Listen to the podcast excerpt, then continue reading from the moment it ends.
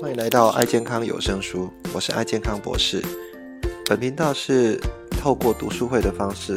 由爱健康博士我本人来导读各种畅销书籍的读书心得，那并让各位在爱事业上面各位大师级人物分享，将这些管理知识以及健康的心得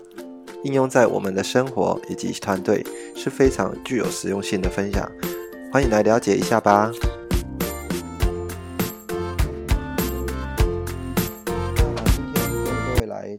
下我们这一次最后的最后一章哈，呃，就是呃正确最后一章有两个直觉哈，一个是叫做怪罪型的直觉啊，一个是叫做呃急迫型的直觉啊。那我们之前前面已经讲过哈，呃，我们为了要探索这个真相的部分哈，我们会去呃看很多的呃这个我们脑袋会有很多的呃一些一些直接的这些运作。那这些直接运作就是会牵扯到我们呃所下的决定哈。那最后两个直觉是怪罪型的直觉哈。那这里面呃他们呃就会常常说，我们有时候看到一些事情的话，第一个习惯是做什么？习惯会去找这些凶手是谁，是元凶是谁？好，那这些凶手跟元凶的目的是要做什么？把他们呃抓来，可能说哦找一个一个。一个戴罪羔羊，哈，那一开始我们就他的书本里面就讲讲了一个一个故事，哈，这故事是是在讲说，呃呃，他们看到很多的呃呃这个这个非洲很多的国家的小朋友，哈，并没有啊，并没有一些一些药物可以来做使用，啊，那这个根本就买不起呃药品，啊，所以他们的艾滋病啊，或者他们的啊可能没有那么有办法去。呃，做到这些这些呃公共卫生的部分，然后呃，当然就有学生就是说，那那去可能这些老板哈真该死，为什么不把这个疫苗哈送到他们这边去，好送到他们这个这个国家去这样，然后当然作者是说，所以你觉得应该是要要要做什么？他说应该扁那个老板一顿哈，要扁扁那个老板一顿。那作者当然说，好，那我刚好认识他的老板。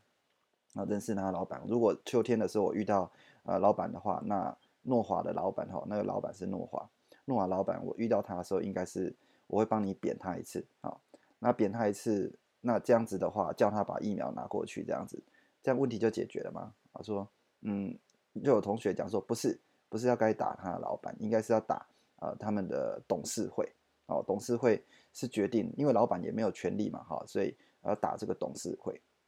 啊，董事会的成员他说：“哦，董事会成员，我可能会在电梯里面遇到他啊，所以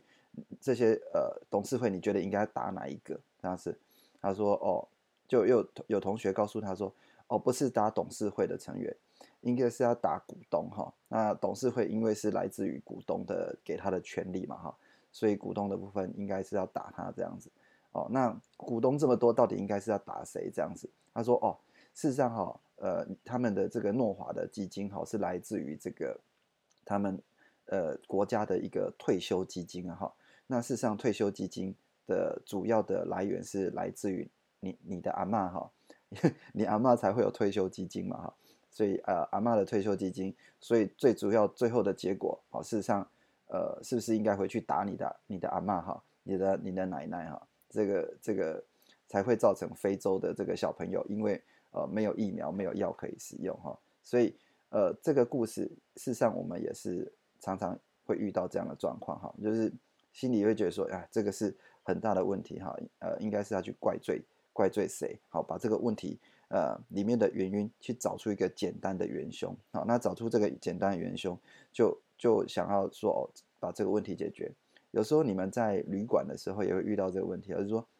呃，旅馆可能呃。水没有调好啊，那进去的时候啊，一下子就被那个很热的水烫到。那第一个热水烫到，你们第一个直觉是什么？可能会怪罪呃，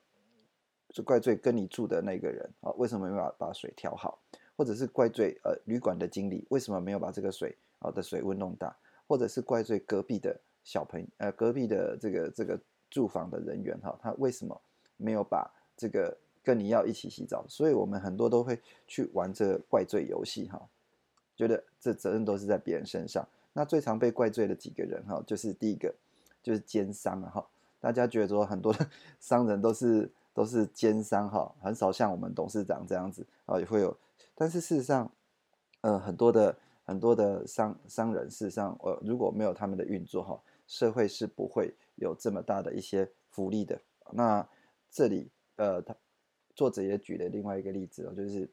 呃采购哈，像以前我在。呃，国军医院里面，我是负责医院呃的药品的采购哈。那药品的采购的动作，我们当然国军医院是属于国家机构嘛，所以我们要做一些开标的作业。那开标的作业常常就会遇到一个状况，就是那你今天的呃价格定在那边，但是却有厂商哈呃来做一个一个很低很低的价格来过你跟你做一个一个要乘坐啊，要来把这个标案拿下来。那你会那时候觉得说哇。这个这个商人哈，这个商人是不是有问题啊？啊，是不是他是不是奸商啊？他可能成本都已经这么低了，那他怎么可能可以拿到这个案子哈？那比比皆是，所以呃，我们就会有一个防治性的作为，说啊，可能低于百分之八十啊，低于我们的标价的百分之八十的时候，这个案子可能就要从写很多的检讨报告，然后写检多检检讨报告，那会。让我们在做这个决定的时候，其实更谨慎哈，更小心。为什么？因为我们都直觉觉得说，嗯，这些这些商人是奸商哈，为了要抢标哈，所以才把价格降很低。但是作者他这个案子也是一样，他们有一个药药品的标案哈，那当然呃，就一个厂商哈，呃，是是要做那个那个什么呃抢标的动作哈，然后他们呃，他觉得说不可能啊，你的成本已经都降这么低了。啊，怎么可能有办法呃拿到呃比成本还低的一个一个药品的价格？最后他说他决定要去看看这个厂商所带来的一个一个一个场场域的部分。就到现场去的时候才发现说，哦，其实人家已经都自动化了，哦，人家都已经那个很多科技啊，还有这些运送的方式、运输的方式都已经自动化，那所以他可以快速的去拿到这个标案。事实上，这个我们在参加我们爱爱爱多美哈，其实也也常常会遇到这个状况。我们要去跟人家解释说，呃，为什么价格会这么低啊？那大部分大部分人直觉就是觉得说，哦，可能会恐惧东西，就是我们之前有讲到一个恐惧性的直觉哈。呃，产品的来源可能有问题啊，还是什么？或者说，呃，它的价格这么低哦，可能是要来做低价抢标，或者是你产品价格这么低，可能是呃。可能是老板哈做了一些见不得光的事情哈，那事实上不是哈。如果真的有在参加，我们就知道说，事实上已经透过很多自动化的动作，减少人力的支出，再加上什么，我们没有广告啊，我们也没有这个这个呃，另外很多的运输啊、运送、订货都是自动化部分，所以成本可以压得这么低啊，那那真真的是有让我们获得呃更好的一个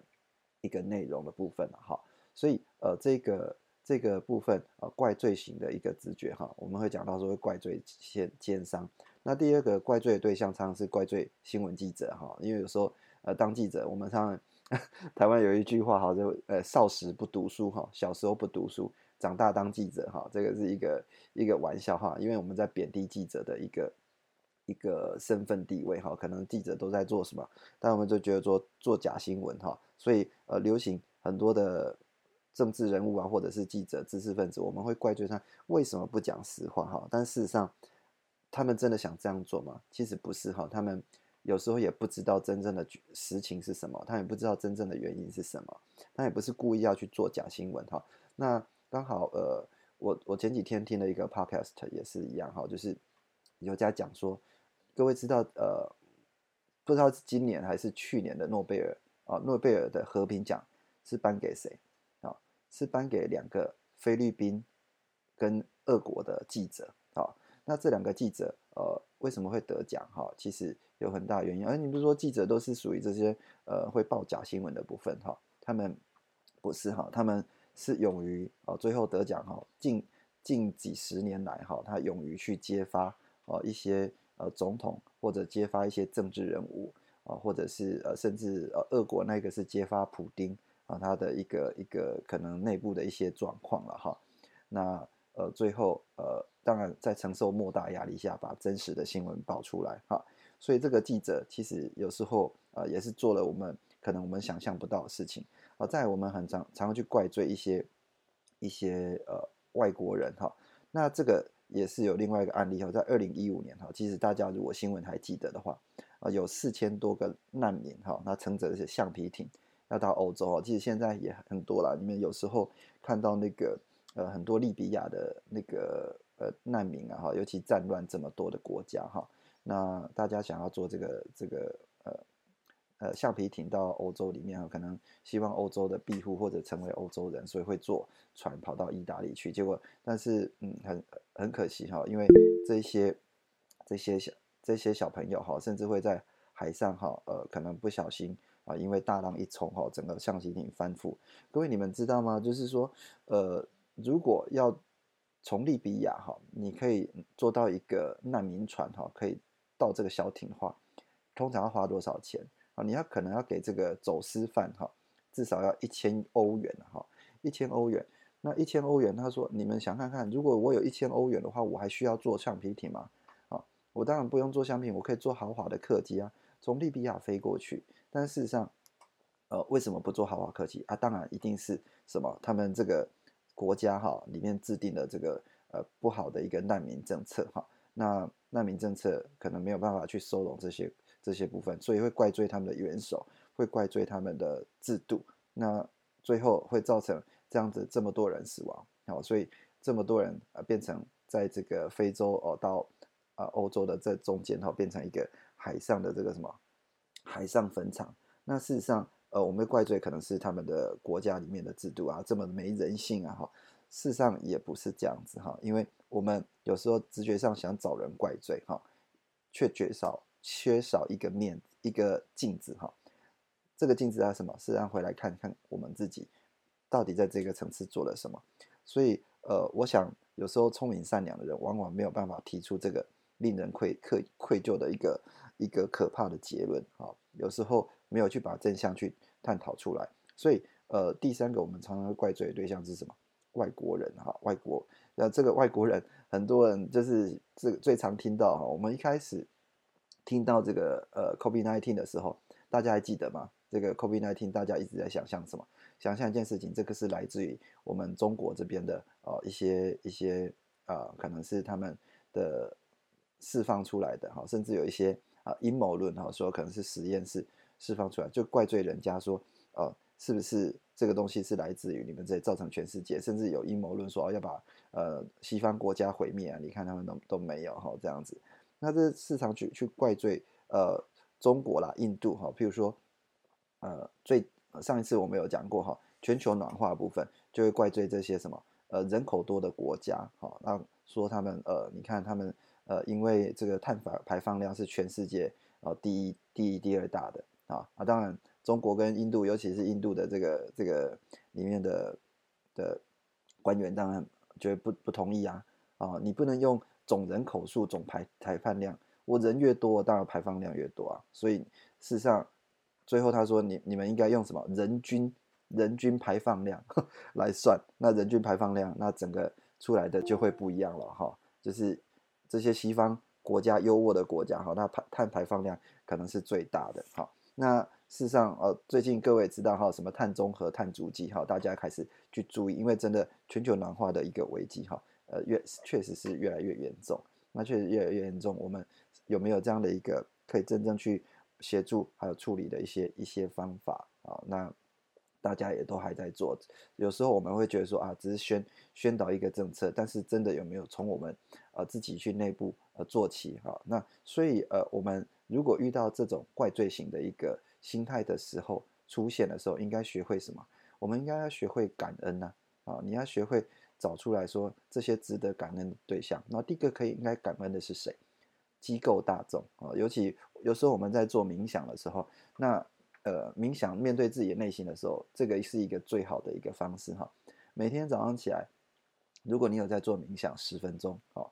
面对自己，第一个你把心把静下来的时候，第一个应该是要做什么？我当然感谢呃这个世界，感谢我有干净的水可以喝，我有充分的电力。啊，感谢我们有这么呃一个不受污染的一个一个，你现在哈还可以在外面安稳的走着，买着吃得饱啊，想吃什么就吃什么，所以会有很多的公务员啊，或者是很多的呃这些这些呃，比如说公务员啊、会计师啊、老师啊、律师啊、警员哈，你的家人哈、电工、会计师这些相关的人员，他们提供了这样服务，你才可以安稳的坐在这边哈。最主要啊，如果你有信仰的话，你应该是要感谢神哈，或者是感谢上帝哦，这样子的。有这样的一个心的话，你才不会去有一个怪罪的科技哈，然后再是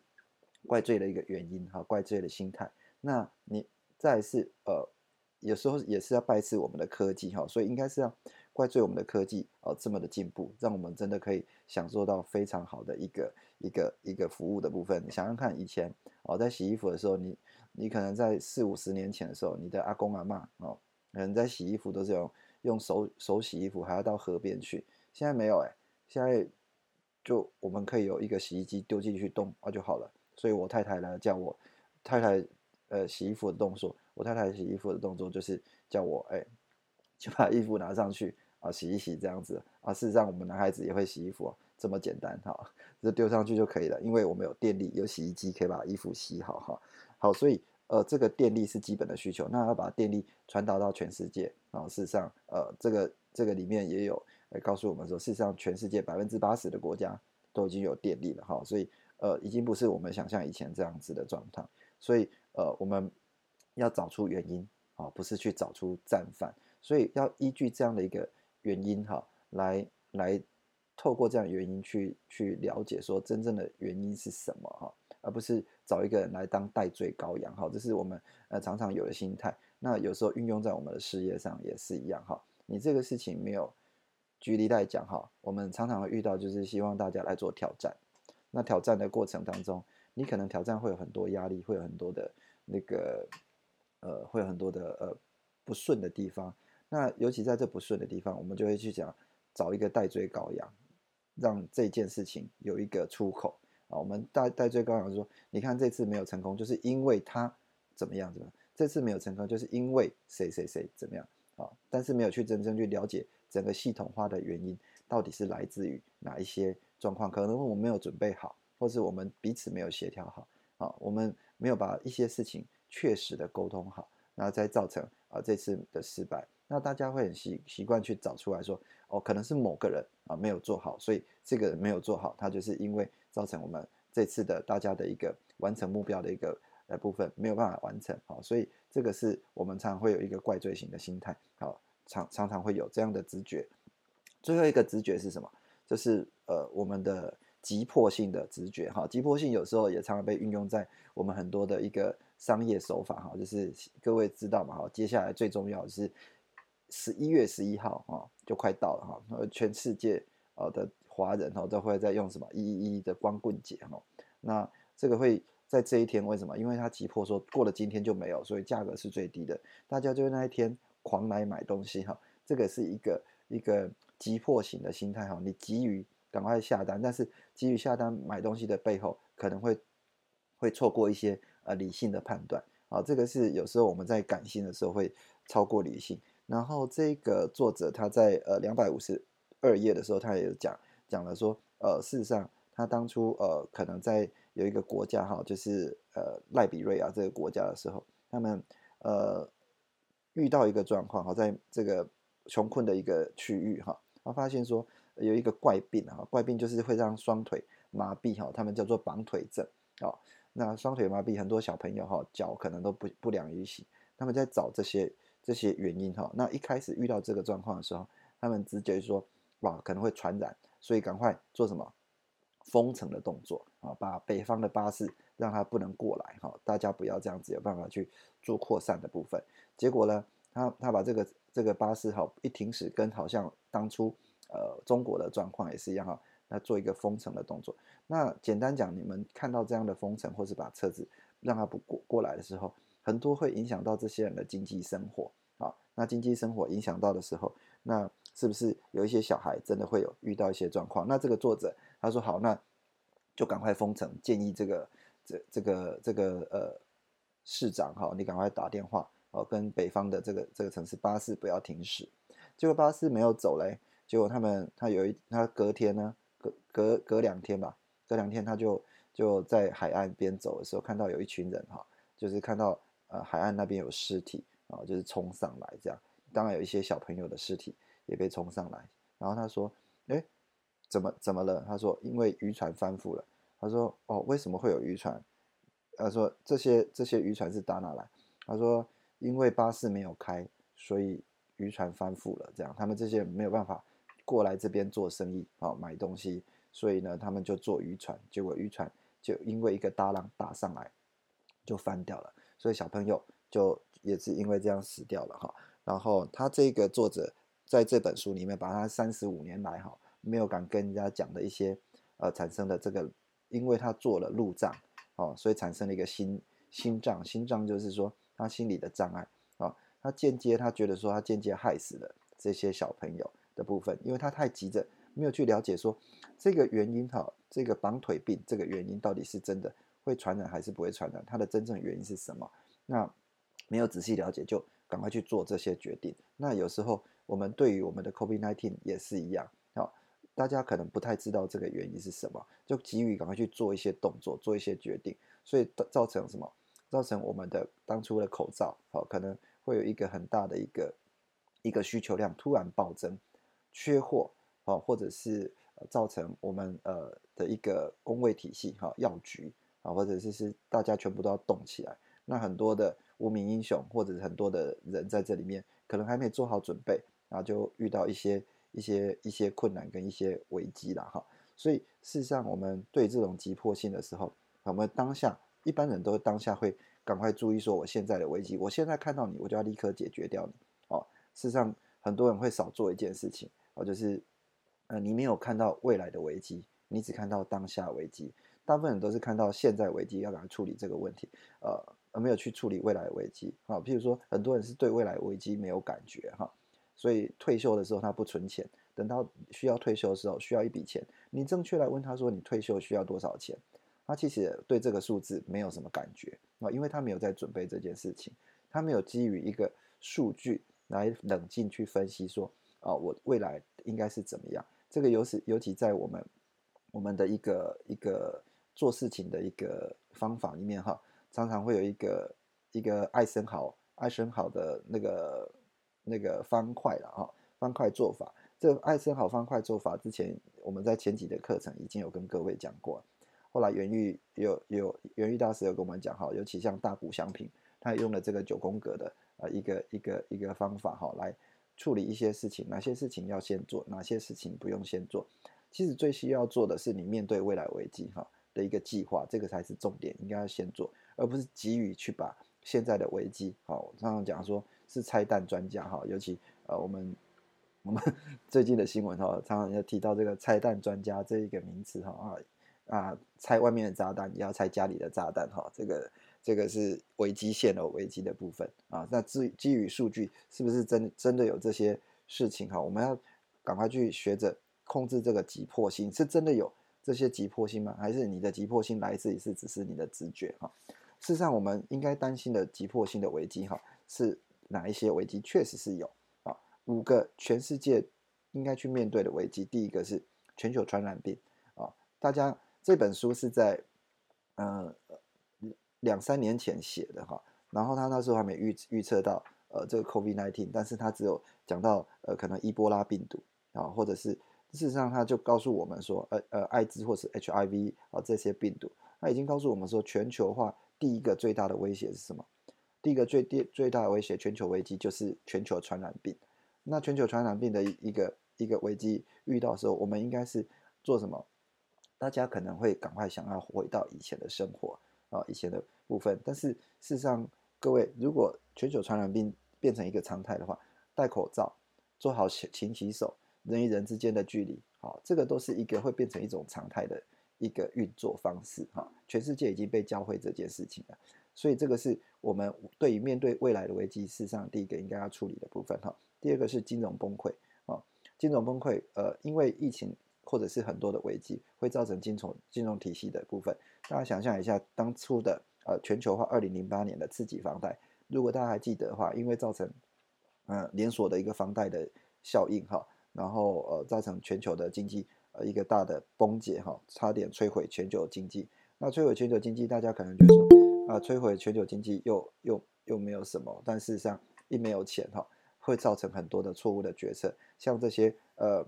呃，可能比较贫穷的国家哈，比较呃贫穷的国家，他们会做很多相对应的政策。那尤其因为他没有钱，他所以他会加进一些激进组织嘛哈。他说，反正我已经没有什么可以失去了哈，所以我就加入基金组织来面对这个世世界哈。那甚至会造成什么第三次的世界大战哈。所以这个是第三个危机或者世界大战，有一些人与人之间的沟通没有持续来做沟通哈，所以会可能产生一些可怕的一些后果哈。尤其最近各位知道什么呃科技就换脸科技嘛哈，换脸科技如果有一些人不小心哈去运用到啊，假设说我们。呃，把我们的总统的一个呃一个动作哈，做了一个换脸的动作哈，然后跑去挑衅对方的这个这个领袖的话哈，比如说对岸的啊，我们的呃习大大啊，如果去挑战他哦，有没有可能造成他一些误解啊？那做出了一个错误的一个决定哈，所以这是第三个危机的部分。最重要危机是什么？气候变迁哈，确实是有，所以很多人会用这个气候的一个变迁啊来来告诉我们说这个世界。啊，其实正在全球正在暖化当中哈，所以要去控制这样一个动作。好，这个是呃我们在讲呃，如果遇到这个危机的时候，全球的一些危机，你还是要一些啊比较基于数据的一个冷静分析，而不是呃急于去做一些啊动作，赶快去做一些回应哈，冷静下来啊，坚守数据啊，不要去啊做一个一个呃算命的部分。所以求真很多的习惯哈，在我们这一本书里面已经。告诉我们了啊，我们回来看看说，啊，我们心里会产生几个偏误，跟大家再做复习一下啊，就是我们第一个会有一些对认识事实的认知哈，你不太知道，你如果不太知道的话，呃，不大大部分人对事实的认知只有百分之十五啊哈，然后来自于这政府的高层啊，如果你的公司公司的主管可能或者是你的呃上线啊，你的这些朋友，他的知识是不对，资讯是不对，你如何让他呃？带他带带来带领你，或者制定正确的一个策略啊，来往下走哈。对事实认知不够哈，所以会一些大脑不思考，然后用现有知识去做解释，造成什么二分化的分分的一个偏误，或者是负面的偏误，或者是直线型的偏误，或者是恐惧型的偏误，失真型的偏误，或者是宿命型的偏误。当然当然会有单一观点啊的直觉的偏误，或者怪罪型的偏误。最后是什么？急迫性的偏误，这是我们人类常常会有的一些产生偏误的十大十大偏误的习惯哈，在这边也跟各位来做一个一个说明哈，所以各位要常常养成一个求真的习惯哈，求真最好的方式是什么？当然是要做教育啊，你要做学习，知识才是我们一个求真的一个基础哈，你有这些知识，你才有办法去面对说这个事情到底是真或者是假哈。然后再，我们希望呃，在在我们的工作，在我们的职场上面哈，大家可能会去呃互相的一个一个体谅啊，互相的去了解。对于我们这些记者啊，社于相关的政治人物哈，也要去了解他们所说的状况，说的话是不是真的这样子哈。那我们呃把这本书在这边哈，好好的把各位呃这本书讲完，也刚好花一个月哈，我们分了四个 section 这样子。好，那这本书我们就先跟各位介绍这边到这边。嗯，大家早安，早，我是慧仁。对，嗯，我刚刚就是在听到的时候，我我就很直觉的，嗯，想到那种怪罪式的偏误哦。其实就是在呃我们这条路上，哎，我大应该大家都是爱动的人嘛，常常就是嗯，就我会让我很投射啦，就是常常就会很多人都会觉得说。啊，怪自己的位置不好啊，怪上线不够好啊，怪下线怎么样怎么样啊？其实很多都会，嗯，都很很少去反思自己是不是刚刚梦溪老师讲的，就是学习不够啊。其实，在呃与时俱进的这种状况下，其实就是真的要靠学习，然后来去突破自己所有的一些状况。那很多很多的时候啊，就。嗯，很少去求真呐。我觉得现在很少去求真。比如说，呃，像现在群主啊，很多不就是哎，这个传这个，这个传这个，然后甚至会有个 A P P 是直接去帮你就是做求证的那个动作，有没有？但很多人在转传的时候，其实会第一个都先不去求证，然后一直到了群主人说这是假的哦，这是假的，然后才赶快把它 收回来这件事情。所以我觉得，呃。应该是现在的一个资讯的状态啊，就是逼的很，也不是逼的人，因为我们前面读的书嘛，人都是趋向于安逸的，然后懒惰的，所以呢，就很少去做求真的动作。所以很多人，我觉得现在反而就是因为现在科技去造成很多人不去思考说，不去思考说，哎，什么是真的？然后人云亦云。所以我觉得，嗯。呃，我会觉得说，让有有有的时候哈，就是像刚刚那个元玉大师在里面，哎，常常学会停下来，然后冥想，然后呢去思考说什么对自己才是有用的，不要就是跟着人家的脚步走啊，不要说哎，双十一到了，我们要赶快急迫性的去买一些什么，不然的话会过期的。我觉得现在人很需要停下来。跟好好的思考，我们到底需要什么，然后去想到说，呃，什么是真的，什么是对的，然后才往下走这样子。嗯，这以上是我今天在呃这边听到的分享，谢谢谢谢。正确哈，这一本书的很多的这些见解哈，还有一些思考惯性的一些偏误哈，十大偏误，我觉得这个是非常的有感觉哈。我不管是各。人生上的问题，或者事业上所面临到的挑战，都是，哦，都是一样，哈，都会有遇到很多，就是可以说是直觉性思考的一些陷阱，哈。白话来讲是人云亦云，或者是自以为了，哈。如果在没有充足的，好像今天有提到充足的一些数据，哦，跟各方面的讯息，然后还要透过我们理性的去分析。哦，停下脚步哈，像刚刚班班长所讲的，就是要停下来去思考，哦，去思考一下真正的问题到底是什么，找出真正的问题，嗯，不是就是随意的就把它总结掉，嗯，嗯，就是用一个，嗯，可能就是没有去，因为这个是需要花时间的，那，哎，那个人性本善或本恶，这个有有带大家去讨论的，但是本然呐，或者是。惯性思考，那可能是，哦，大家都是比较能够接受的一个角度了哈，就是不太有人会那么去较真呐，然后讲的就是，就去追根究底，去真的去去深度的去解析，哦，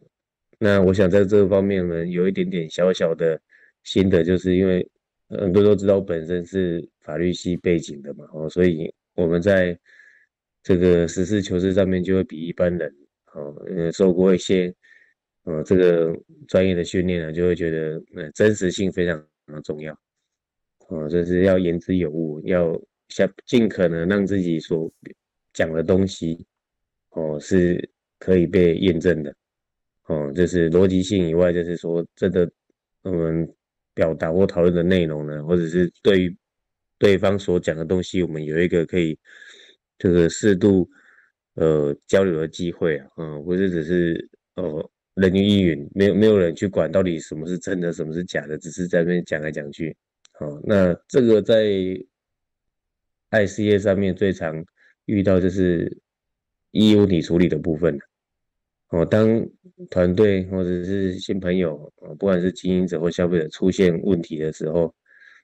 然后首先思考是不是真的问题嘛，哦，那。好，确实是真的问题之后要如何去排解哦，其实是有有迹可循的，然后有迹可循，只是大家是不是能够真的朝这个方向哦，有有去经历过哦，这个是蛮重要的。那当然了，如果把问题解决之后，真正的问题解决之后哦，这个团队才能又回归回归团队或自己经营者本身才可以又回归到哦这个真正的事业目标上去进行。哦，不然如果问题搁着的话，其实会整个就是会停滞下来。哦，因为重点不在问题本身，是问题产生的后续效应的。哦，当无法处理的时候，就会整个就慢下来，自己慢下来或者自己迟疑了，哈，不够没有办法坚定信念了，哦，动摇了，那那个根基就出现了问题，那就无无法哦能能够勇往直前去继续去事业上的推展，哦，会导致最后的我们自己的规划哦，或是团队的共同目标就会出现问题，哦，最常发生的就是刚刚梦琪大师已经有提示到，就是为什么要挑战，哦，为什么要挑战，到底是？为谁而战？为何而战？也是要搞清楚啊！很多的团队的新成员哦，没有参与过挑战的，会觉得那个是哦上面的事情哦，或者上面是，或者说这个是资深会员为了自己的哦利益考量，单纯是为了自己利益考量来做的事情。其实不然啊，其实不然。如果对于制度有够了解的话，会发现哦，这个就是挑战，或者这个团队其实就是一个生命共同体。哦，一直公司一直强调要齐心合力嘛。哦，为什么？因为 程度上就已经写好了。哦，就是非得要一群人一起共同努力一个目标，把它完成，这个团队的利益才会最大化。哦，绝对不是靠单一人。哦，虽然上拼上位的人是特定，就是说一次不可能全部都上，但是就算是几位上或者一位上而已，但是它所代表的含义其实还是整体。哦，这个有机会再哦再跟大家分享一些细节。可是大体上我要跟大家分享，就是说，呃，问题要要能够找出真的问题，然后把它解决。哦，这个实在是非常重要。嗯，不是就是哦人云亦云或者是自以为的方式去去面对就好，或者说哦普遍大家是怎么面对怎么处理，那就这样就好。哦，有些时候那个没有没有烧到痒处哈，或者是说没有。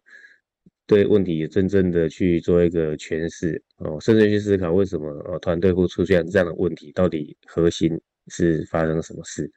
哦，或者是是是怎么样的这样起心动念，我们可能要稍微有那个追根究底的精神，像本书的作者一样哦，去分析出来，然后去哦，如果是有团队的话，由团队一起来面对哦，可能会是一个比较好的方式。好，以上是我今天的分享，谢谢大家。好，那我们今天的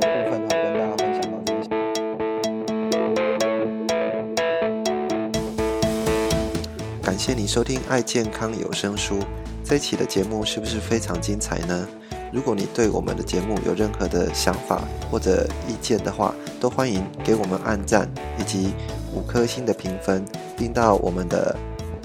频道下面留言。也欢迎您到我们的爱健康博士的网站来给我们留言以及鼓励。爱健康博士的网站，你只要在 Google 上面搜寻“爱健康博士”，就可以到我们的网站以及脸书上给我们按赞跟评分，以及给我们相关意见。